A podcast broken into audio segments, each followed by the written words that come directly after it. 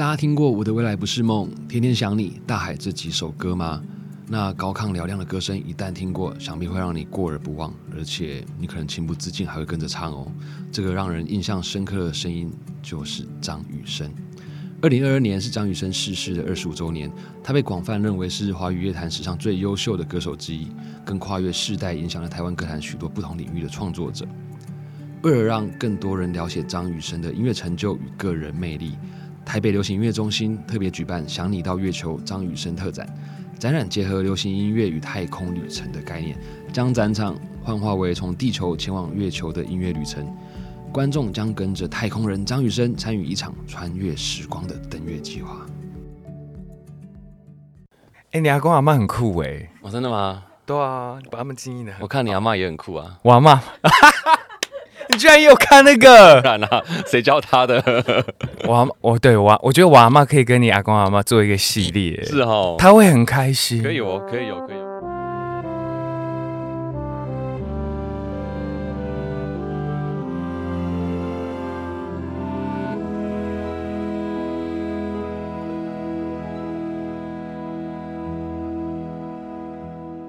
来自 Miss A 夏米莎，用一件旧衣找回你的初心。欢迎回到万秀孙代客洗衣 Park 节目，我是万秀洗衣店人称万秀孙的张瑞夫。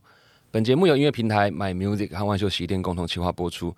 每集来宾呢，都会透过一件旧衣物聊聊关于他们人生中的特殊回忆，以及待人接物的处事哲学。节目开始前，邀请你在 Apple Podcast 或任何上架平台给我们五星好评，并且订阅、开启各种提醒，也欢迎留言、分享、转发我们的节目。代客洗衣，感谢你的热情关注。今天呢，来 C 三的狼 K 啊，哇，他真的是一个非常多元的创作者。你可以说他是歌手，也可以说他是舞者，但我觉得他更贴近于 artist 这个名词的意义。你可能一开始认识他呢，是在森林之王的总冠军赛。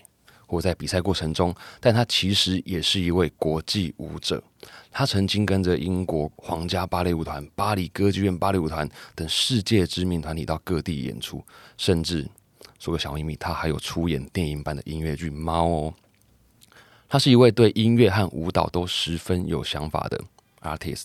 今天他带来了首张创作专辑来到现场，我们欢迎柏林。Hi Rive，Hi 听众朋友，大家好，我是柏林 Pauline。嗨，柏林。其实我在一开始，我想要先请你来做一个自我介绍，因为我前面讲了乐乐等的嘛，你听懂台语嘛，对不对？对，对，乐乐等的东西。但是我很想听一看你怎么样介绍自己。好，我介绍自己，我觉得好难，我最不会介绍自己。我就是呃，大家好，我是只有名没有姓的呃创作歌手，呃 slash 呃舞者，呃。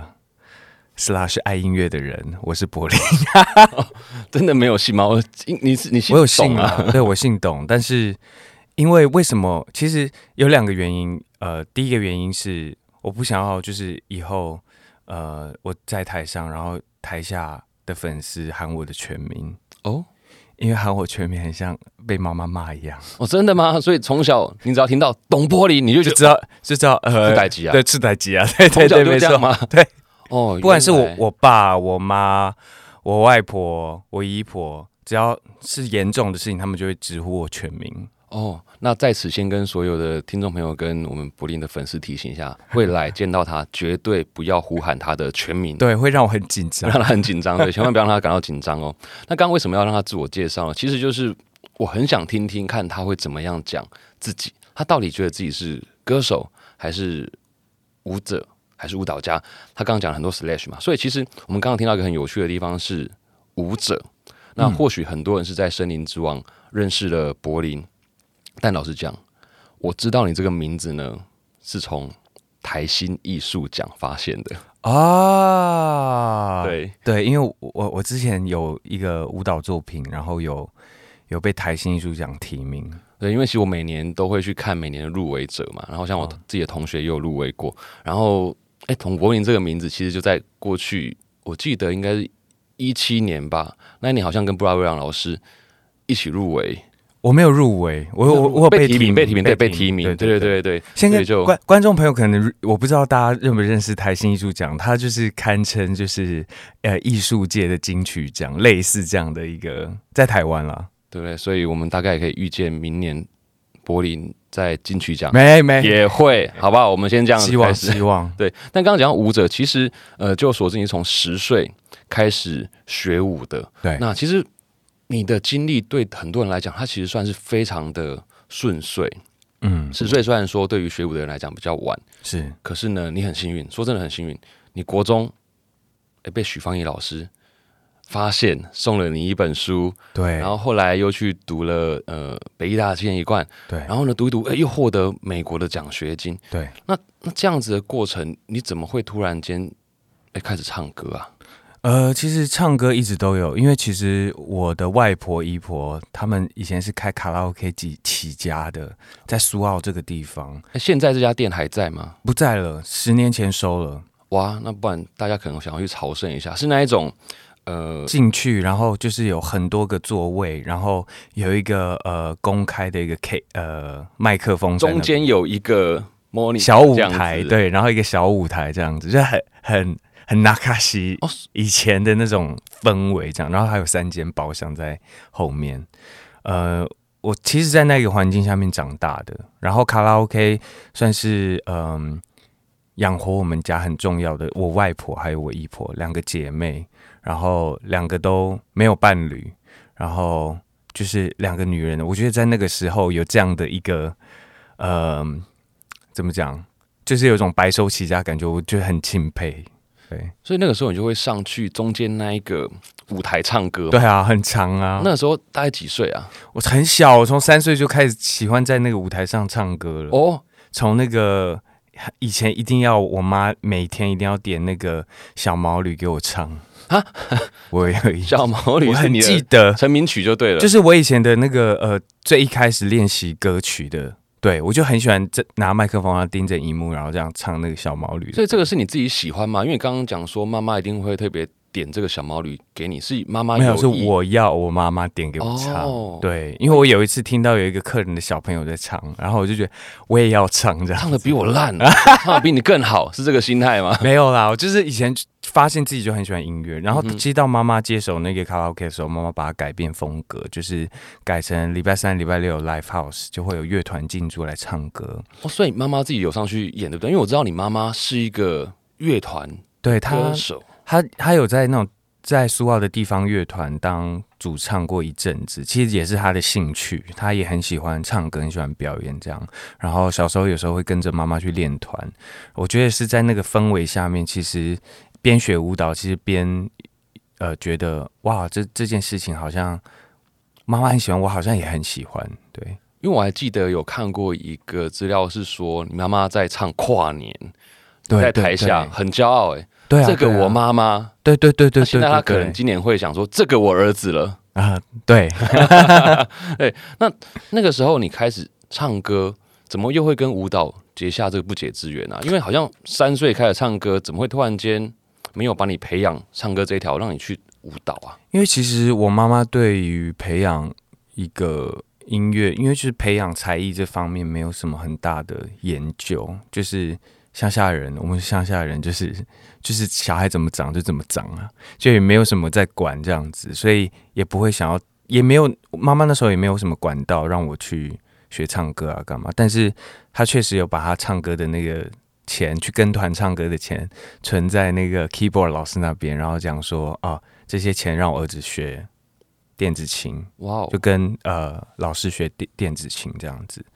但是没有过多久，因为我要继续往舞蹈这个专业呃发展，所以就把就没有再继续学乐器，然后就很专心的在舞蹈这一方面。其实很大一部分也是国中的时候，呃，辗转收到呃许芳宜老师那一本书。，对啊，对其实如果大家不知道这个故事的话，你可以上网不要 你不要会看到我觉得这个很非常妙，因为其实许芳宜老师他是他的爸爸的朋友，看到我那篇报道。那篇有一篇报道，然后就讲说，哎、宜兰有一个国中的一个男孩在学跳舞，请许呃许爸爸可不可呃许许芳宜老师的爸爸看能不能透过这这层关系，然后送一本书给我鼓励。然后那时候拿到书的时候，也莫名其妙，突然有一天被叫去校长室，我以为我闯了什么祸，你知道吗？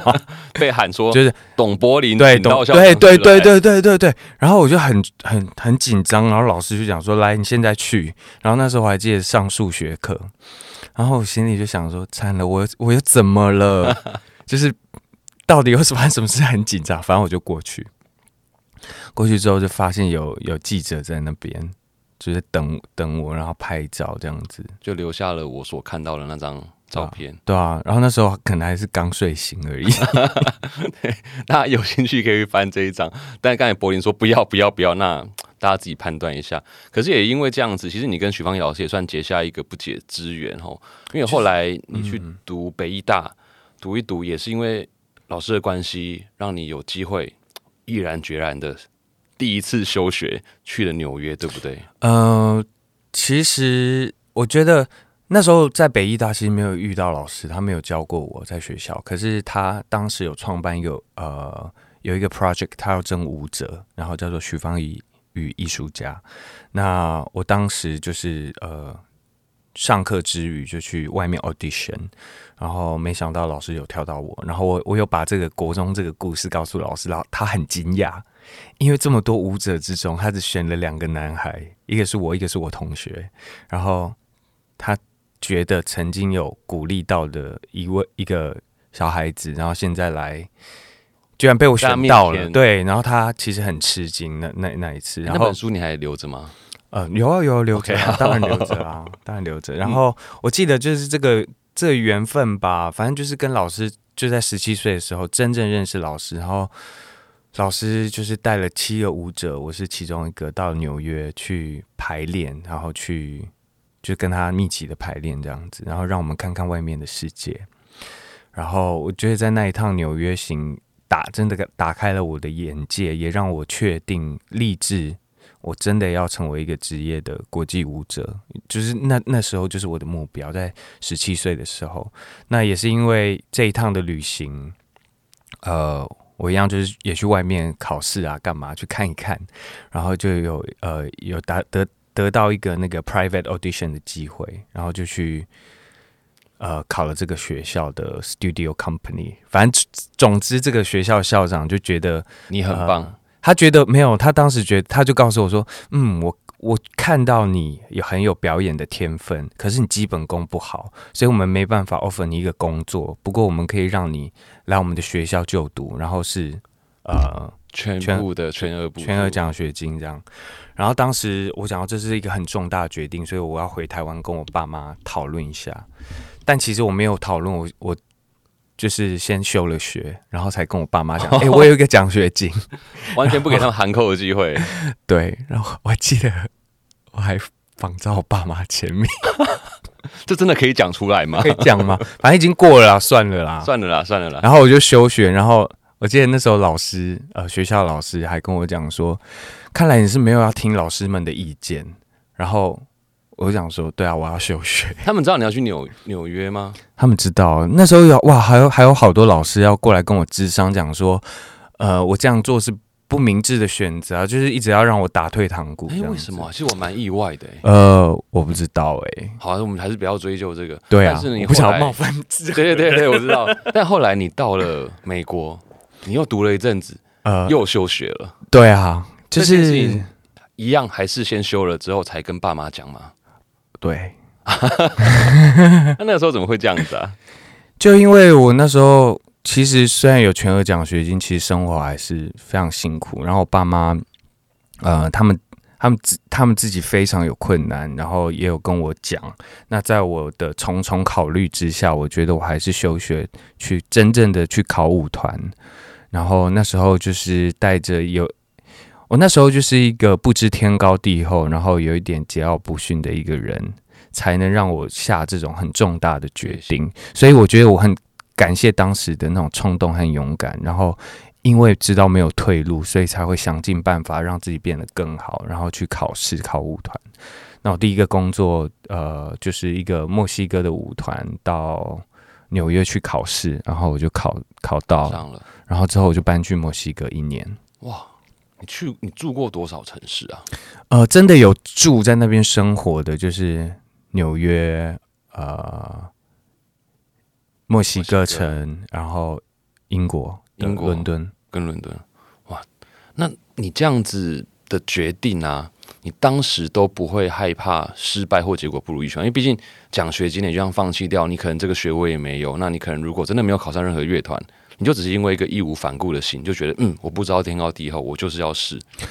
呃，对啊，因为当时就是有一个决心，就是其实都是那一本书，许芳宜老师的书给我很大的力量。哇，我就觉得，因为他也是一个宜兰人，然后，然后她形容她自己其实是很没有自信的一个女孩，但是她在舞蹈中找到她的自信还有存在的价值。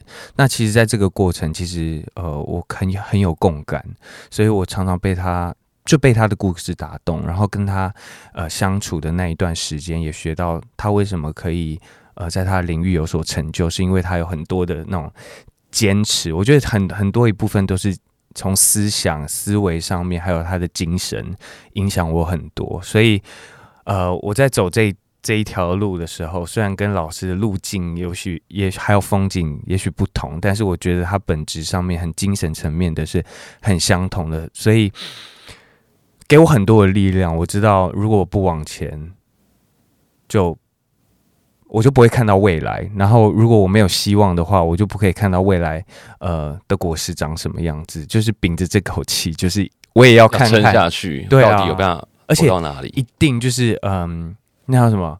天生我材必有用，一定会有你的一个位置。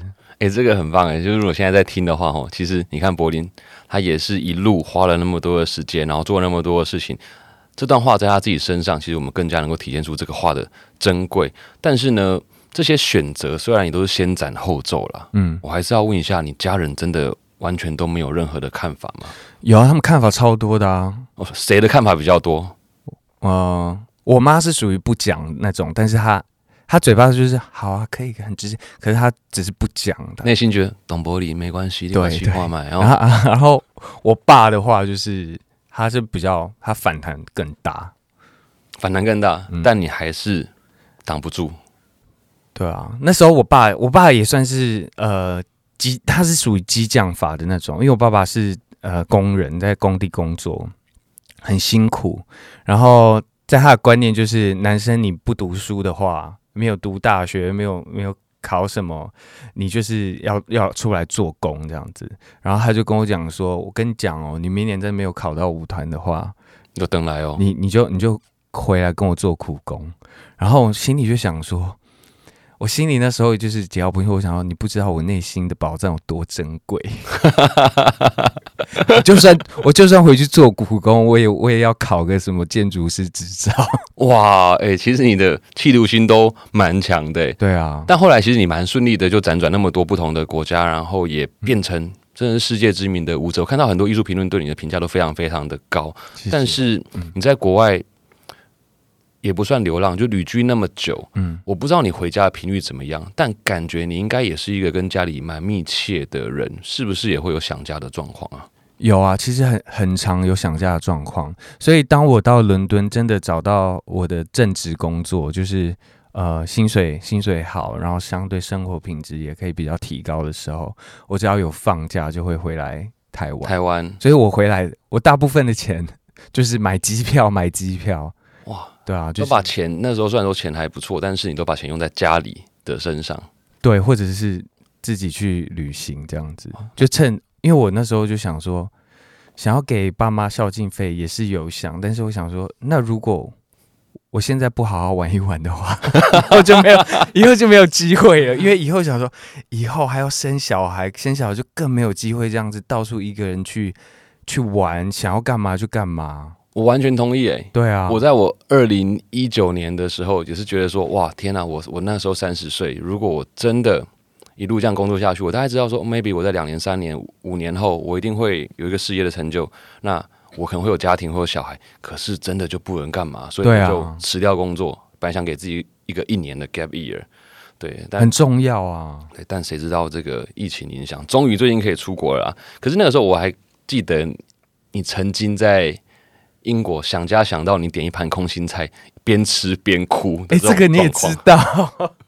对啊，就是我那时候很很想我，呃，姨婆我都叫她二姐阿妈哦，嗯，就我们好好亲好亲，然后就是家里的菜就是以前都是她准备的，然后我们六点小孩子补习干嘛，反正六点就一定要回到家就对了，然后就是很想念他炒的空心菜，然后我不知道为什么有一阵子异常的脆弱。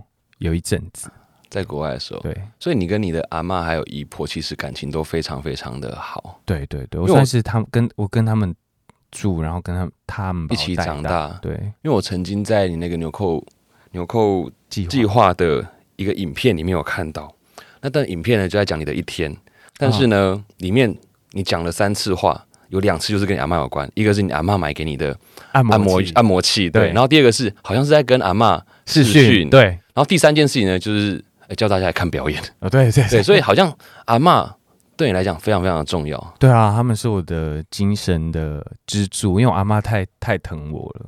哦，对啊，从小被阿妈养大的。对，就是阿妈，就是阿妈，永远我犯什么错，她不会骂我。哦，就是永远都是好生相劝，不像我爸妈。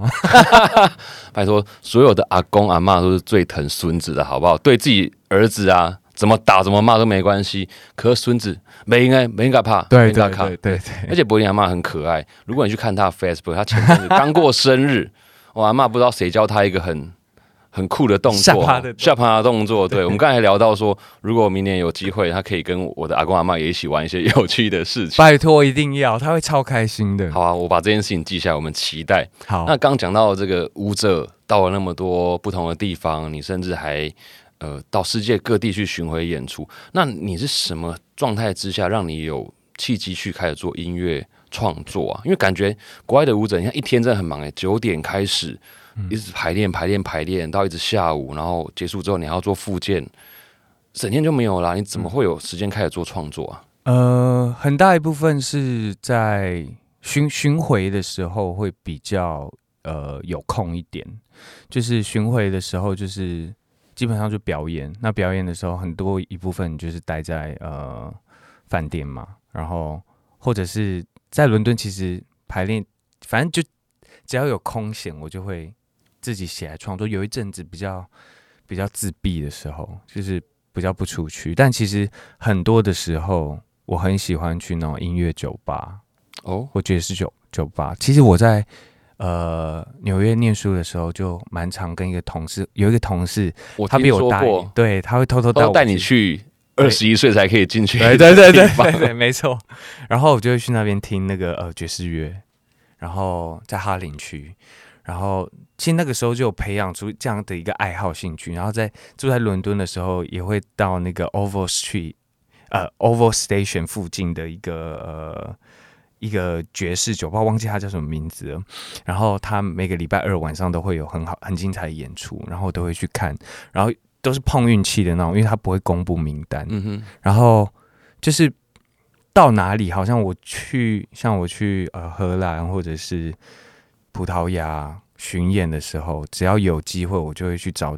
那种音乐酒吧可以去看演出，就是去看演。你看完之后就会想要自己创作，对，想要上去唱吗？对对对，就是也不会，就是纯纯粹欣赏。然后就真的歌曲这件事情，我觉得音乐这件事情是跟人没有办法离开的。然后那时候其实呃辗转这么多演出这么多国家，可是有一天我就在想说，天哪！就是我一直在我们这群舞者是在。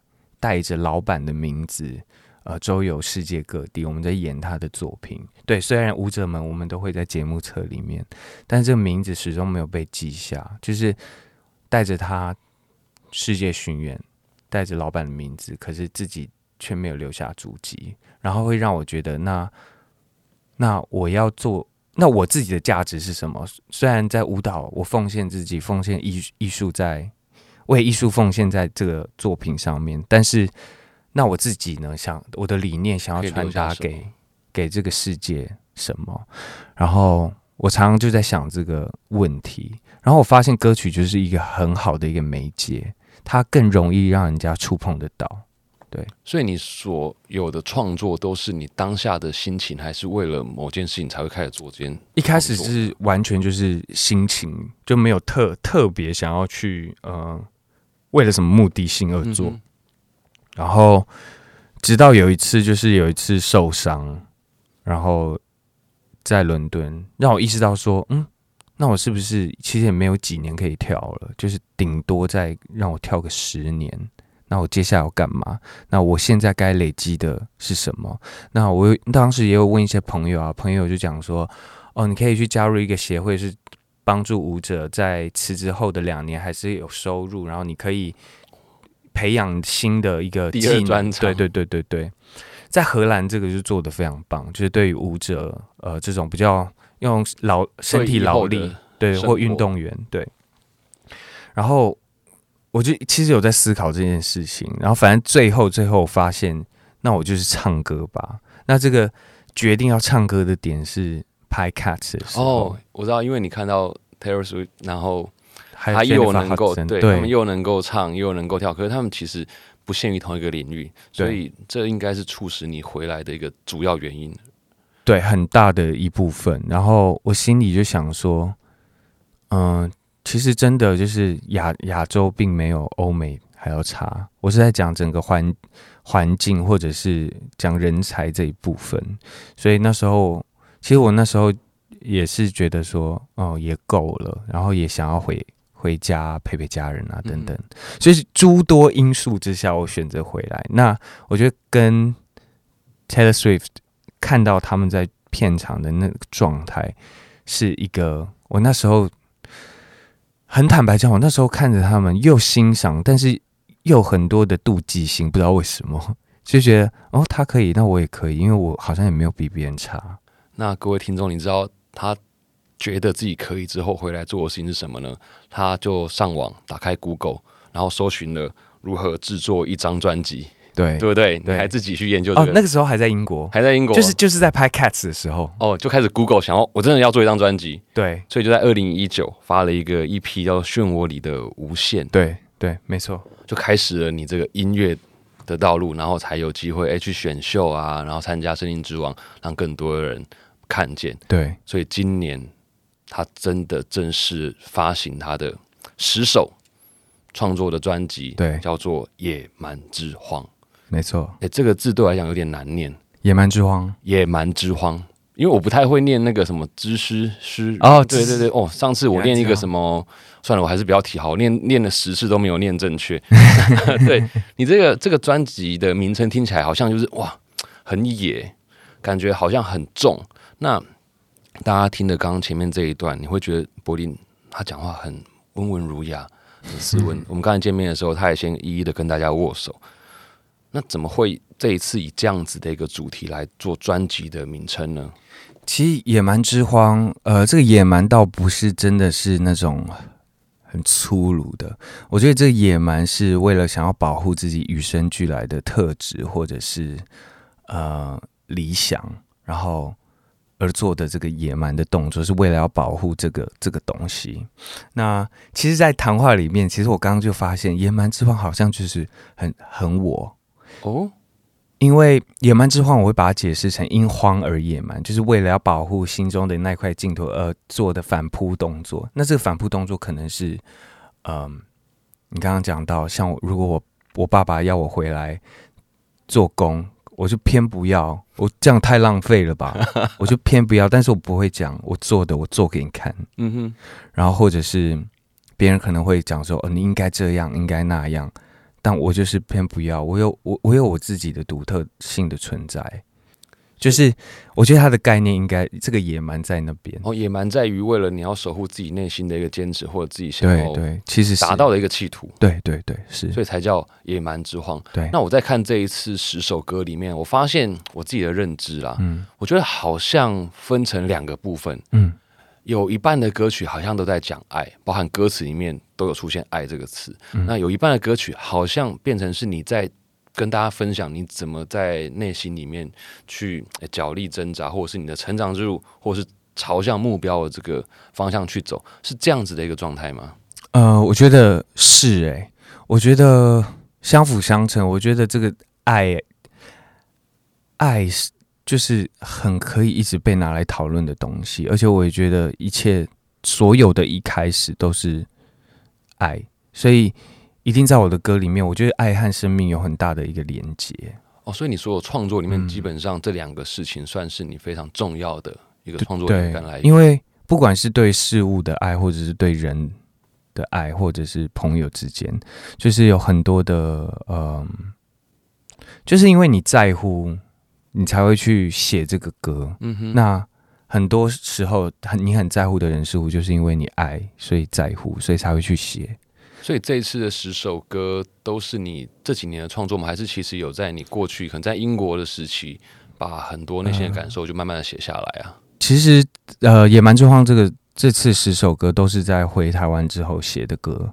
那这十首歌其实其实很多的沉淀，然后自我解剖，还有呃身份重建之后下来的一些产物。哦，讲到身份重建，我觉得就好，就会让我想到《想要吐》的 MV，真的对，没错吧？这是我。自己的理解，我这我不是看什么，我自己的理解。我在看的时候，呃，想要吐是一首很可以值得代表的，然后还有呃。逃或疯掉，其实《逃或疯掉》这首歌，呃，如果大家有听专辑的话，我把它放在第一专辑的第一首。第一首歌，那这首歌其实是在讲，我用舞者的视角去写这个歌词。那其实就在讲说，我在舞舞蹈里面，我还能再找到我的欲望吗？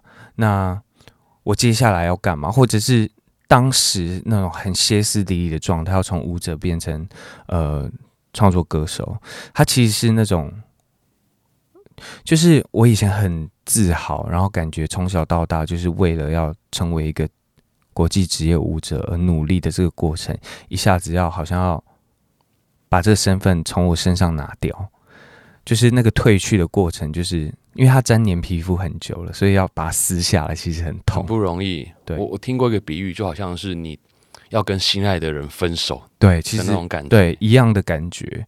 然后我把它放在那一首歌，那其实结尾是怎么样？其实大家可以自己去听啦，就是逃或疯掉。嗯，呃，想要吐，其实就是在讲说，嗯，想要吐出一个新的自我。因为其实回到台湾之后，我很多的，不管是在跟人工作的价值观上面，或者是说，呃，别人会给我的一些建议，就是有很多，所以。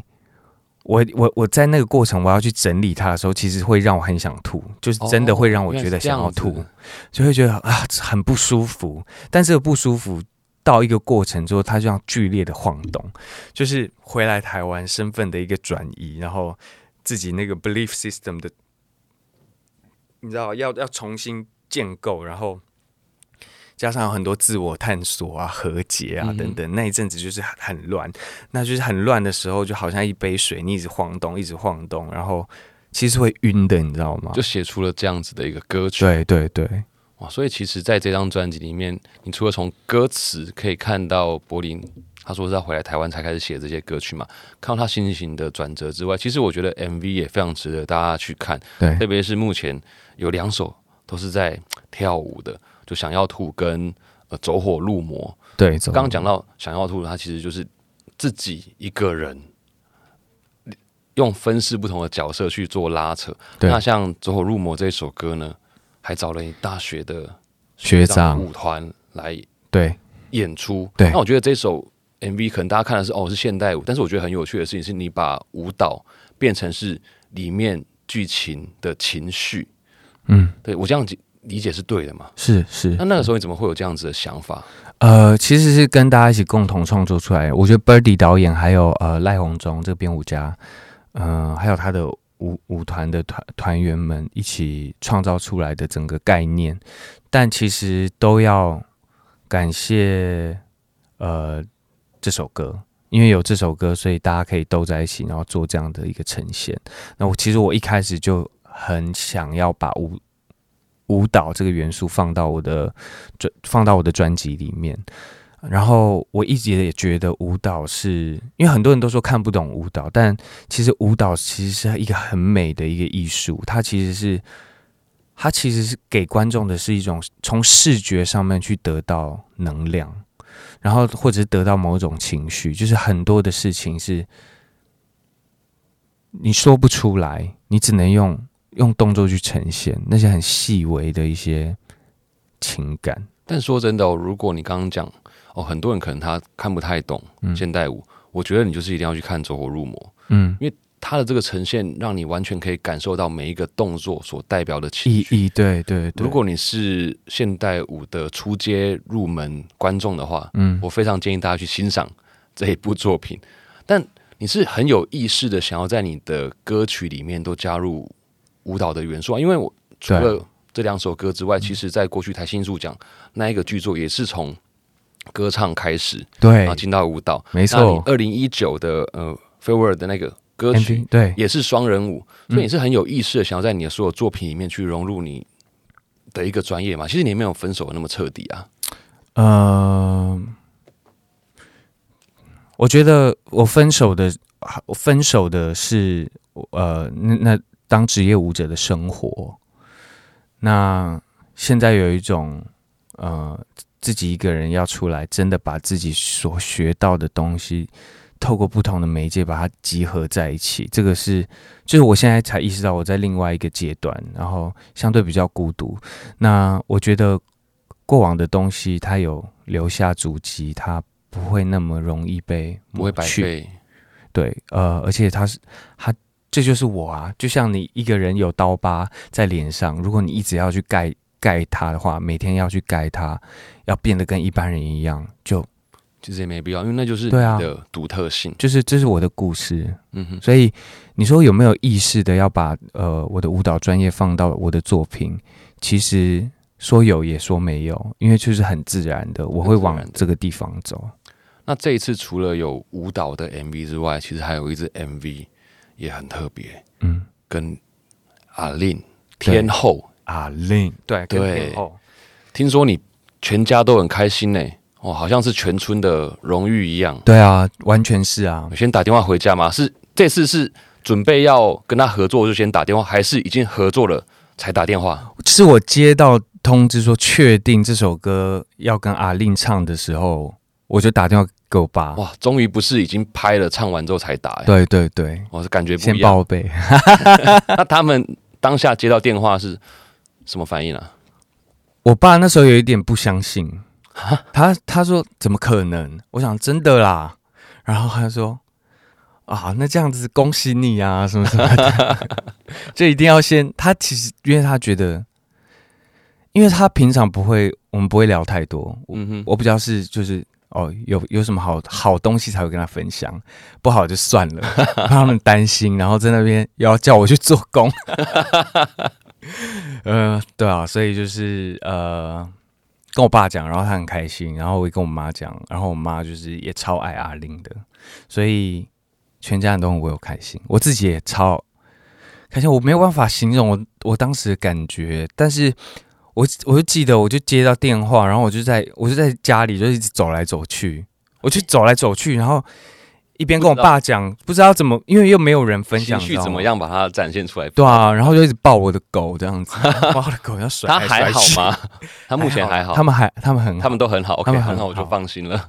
对啊，所以那么开心，然后也有点不知道怎么展现自己情绪的状况之下，你跟阿令的合作，你自己会特别紧张，或者是要做什么特别的准备吗？我记得我第一次正式跟他认识见面是在录音室，然后我那时候就想说，我要把自己心稳下来，然后不要不要让人家觉得很像一个你知道粉丝小粉丝激动的心，，对，就毕竟唱这首歌也是我写的，所以我要表现出一个音乐人比较酷的那种感觉。然后一走进去的时候，就是就先尖叫了。对，就内心已经尖叫了，然后我的眼睛突然就是就是脑眼眼睛都是爱爱心，心然后我就这样看，哎、然后我就这样子看他，然后就敲那个门，把门打开，然后我原本要跟他打打招呼，他准备打招呼的时候，就先深呼一口气。然后他就先插进来，他想说：“你这个渣男。”哇 然哇，后我就想说：“啊，哎，发什么事情 了？我这么了吗？然后才发现，哇，原来就是歌词啦歌，词，对，因为他已经录到一半，哦，他很用心的准备，对，而且你知道我我在看他手写的那个，呃，他看的歌词是他手写，亲笔用手写的，然后我就觉得很酷，因为很很少人会做做这样子的事。这是他的一个方式。对对对对对，所以你们开始唱了之后，你有比比较稳定自己激动的心情吗？就是我们有在录音室喝了一杯酒，就是哦，暖一下，暖一下，就放松好。对对对，然后之后就哦，有喝一点小酒，就比较比较放松对，因为我记得你连拍 MV 的时候都要假借去看现在在干嘛，但其实是为了去看阿令。对啊对啊，完全是一个小粉丝的对啊心态。他后来知道这件事吗？他不知道，可是他身边的工作人员可能会讲说，柏林干嘛一直在旁边？都想要帮忙幕后的事情，这样。呀、这 MV 也上了，大家可以去看。你可以从里面去看出柏林的眼神到底有没有隐藏的很好。你自己觉得呢？呃，我单拍的部分我就是做的蛮不错的，有他我有点小紧张。哦，那大家可以看《侵害》的这个 MV，我们来看看国际职业舞者柏林他在画面上的展现。OK，那我们刚刚前面聊了这么多关于音乐、关于的、呃、舞蹈人生，那这个节目呢，我们也邀请每一位来宾带一件衣服来，所以这里也要问问看柏林今天带来我们这个万秀洗衣店洗的衣服是哪一件？洗的衣服呢，就是这一件哦，是一件白色的哦，白色的一件衬衫，对衬衫，它感觉有点像狮子的。对我也不知道什么字，你比较专业。我帮你看一下，但你为什么会带这一件衣服来呢？它其实不是旧衣服，但我觉得它在我人生当中很，现在有一个很很标志性的一个回忆，就是它是我呃回来台湾之后跟索尼音乐工作穿的第一个宣传服，哦，那是什么时候啊？二零二零年，二零二零年，那那个时候是为了什么样的宣传活动去就是穿这一件？就是公司只是想要拍拍我的照片，然后看有没有人想要，嗯，然后这样讲。哦，对，就是 OK，对，什么目的？就是一般的那种哦，介绍艺人的宣传照。艺人宣传照，然后可以让公司去跟别人讲，这是我们家新的艺人，对对对，然后他接下来会干嘛？对对，这是很多唱片公司的流程。那这件衣服拍宣传照拍完之后，他们就送给你。没有没有送给我，就是一直留在公司，但我偶尔会穿。呃，为什么说它很很珍贵？是因为拍完那个宣传照之后，我其实就没有什么工作。嗯拍完宣传照之后就没有什么工作，对，这个这个公司的就一直在旁边哦，到一嗯。一直到这事实啊，对，因为那时候疫疫情的关情啊，然后那时候也没有人，比较没有人认识我。诶，我看过一个报道说你那个时候穷到只剩下一千块，诶对啊，因为就是把，因为其实做做唱片不是很快就可以回收，然后我自己在前期在投资自己身上也花了蛮多钱，然后呃回来台湾，然后也没有不像以前我一个正式工作，每个月都有收入，其实是蛮辛苦的，我就要靠着就是可能我会开工舞蹈工作坊啊，或者是做一些其他的杂活来先维生，反正。这是我学到啦，不管你在哪里先生存再讲，除非你家里是可以给你很稳定，就是你可以心无旁念去做你的事情的人的话，就是先生存对，就先生存，生存比较重要的。对，因为你你一定要先活着，你才有办法做你你的理想，才能有机会去把自己理想实践出来。所以，所以这件衣服让我让我我现在看到它，每次我经过公司，然后去那个衣橱间，然后我翻到它的时候，我就觉得，哇，我真的是很励，就是有一种励志的故事，励志的故事，就是以前穿这件的时候还是一个。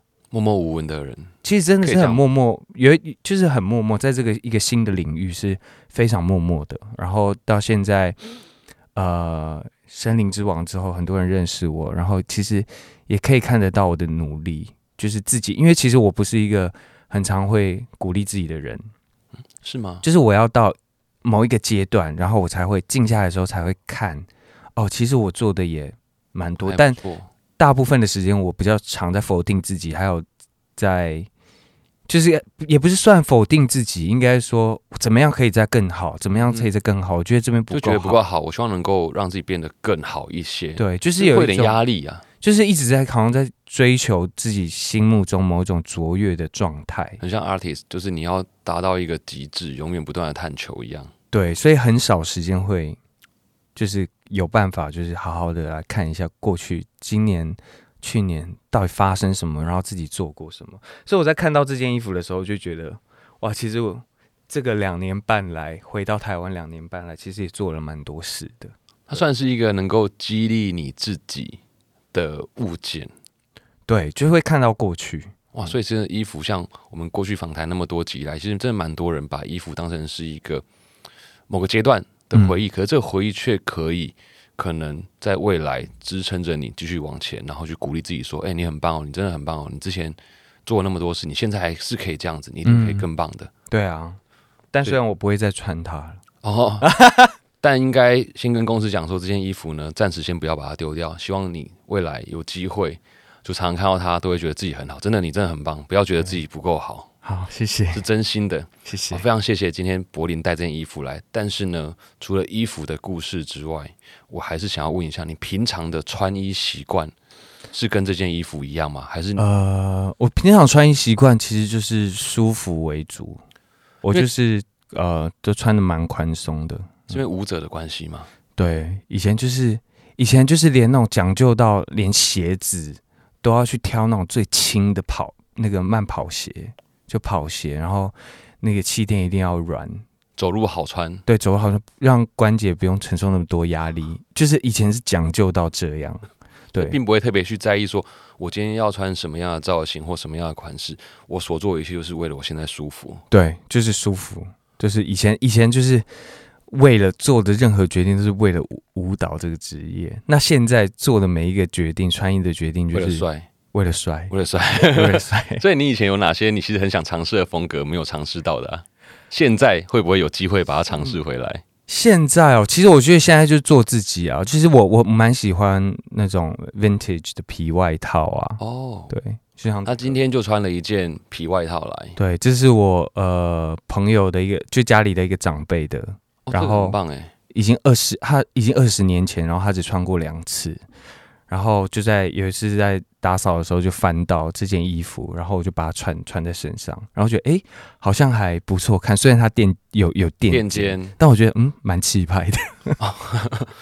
这个不是为了今天来上我们家这个节目，所以特别穿一件老衣服。没有没有，不是你平常就有这样子的一个习惯。对对对，所以你看柏林都这样做，大家是不是要跟他效法一下？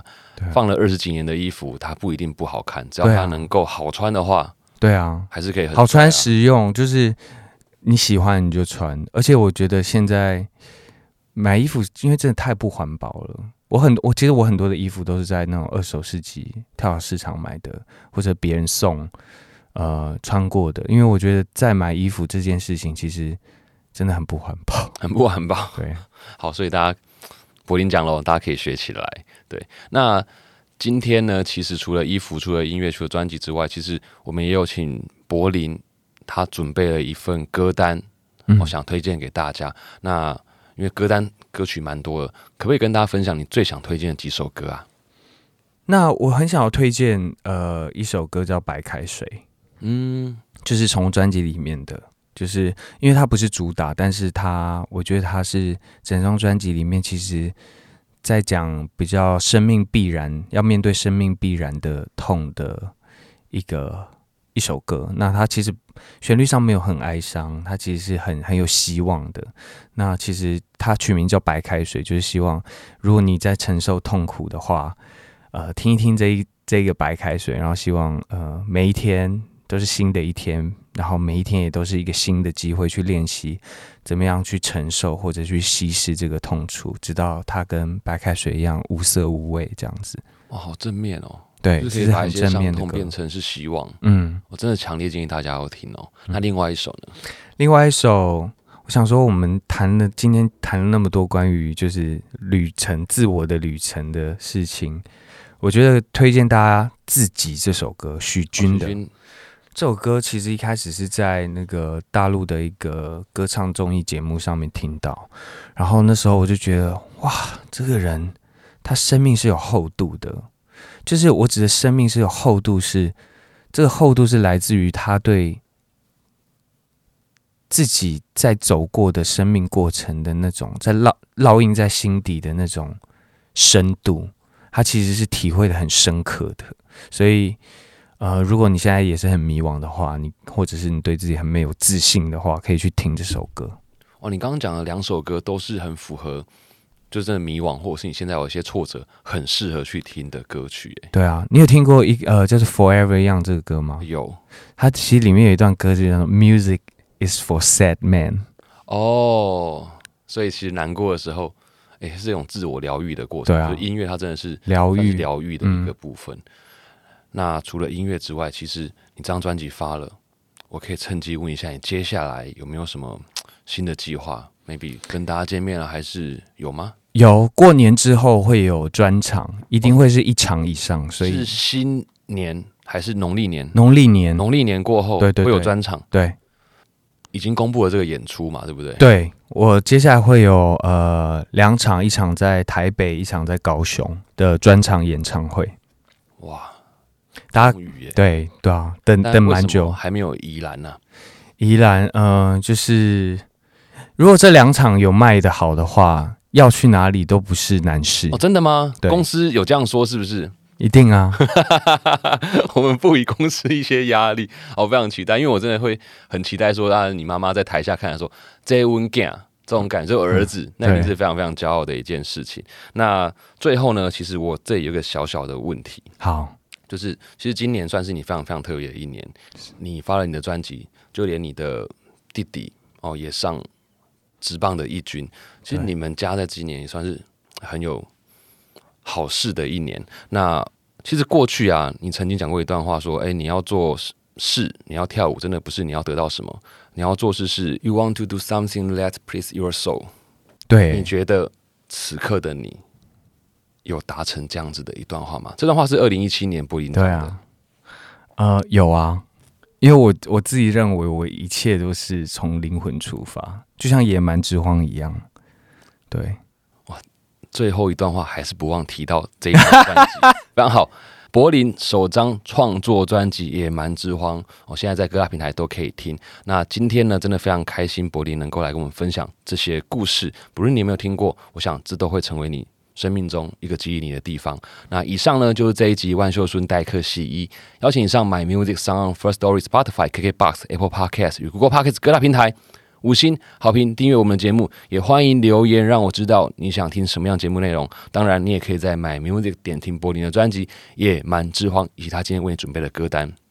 对了，最后别忘了，如果你想知道更多柏林的事情，也请上他的 IG、Facebook、YouTube。都可以去 follow 他哦。我们用一件旧衣找回你的初心。我是万秀孙瑞夫，感谢收听，也谢谢柏林带来的旧衣与故事。我们下期见，谢谢柏林，拜拜，谢谢，拜拜，感谢，谢谢，谢谢。